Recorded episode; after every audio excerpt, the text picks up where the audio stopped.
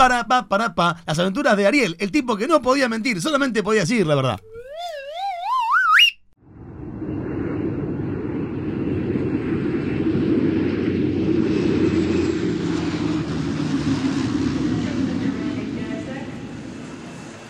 A ver, señor, pase. Pase su equipaje por la máquina, así controlamos lo que lleva, por favor. Eh, sí, claro, no hay problema, señor oficial de AFIP. A ver, bien. Eh... Bueno, no hay nada raro, parece. Bueno, pu- puede salir tranquilo. sí. ¿No? Che, qué raro, esto es claramente un error de la máquina.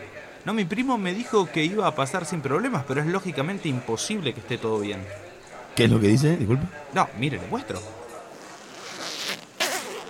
No, acá tengo toda esta ropa y varias prendas de cada tipo, como para vender en algún negocio ilegal de once, uno en el que tengo contactos. Mm, Bueno, pero eh, eso puede ser ropa que, que usa usted, digamos. No, imposible. Ni siquiera es ropa que me gusta. ¿A usted le parece que esto puede llegar a quedarme bien?